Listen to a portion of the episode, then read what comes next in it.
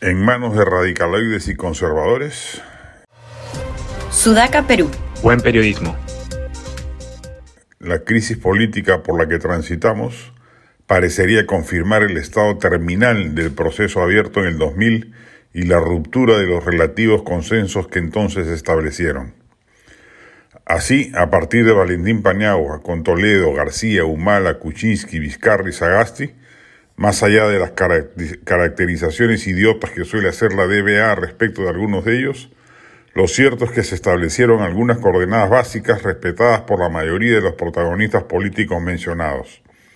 Así, la libertad de empresa, el libre comercio, la relativa economía de mercado, el respeto básico a políticas de derechos humanos, el diálogo como mecanismo de resolución de conflictos sociales, la laicización, del Estado, etc., han sido un denominador común en estos más de 20 años de transición post-Fujimori. Fallaron todos en olvidarse de reformas sustantivas en materia de políticas públicas vinculadas sobre todo a la salud y la, educación públicas y la mejora de la seguridad ciudadana, condiciones básicas del quehacer cívico y de la mejor calidad de vida de los pobres.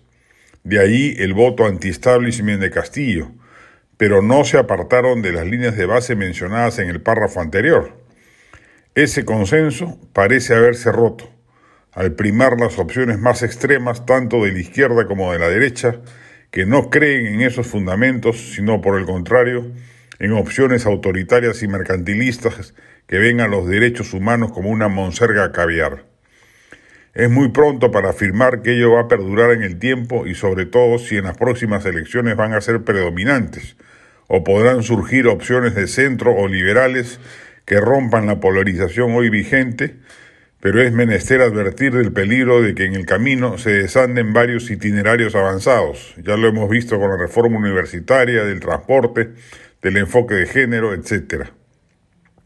La coalición fujicerronista es la antitransición democrática, la cual, como advertimos, tuvo serias deficiencias al no, al no ahondar las reformas de mercado y los cambios institucionales descritos, pero construyó algunas bases que permitieron el asentamiento del periodo democrático más prolongado de nuestra historia republicana y el crecimiento de nuestra economía y la consecuente reducción de la pobreza a niveles nunca antes vistos.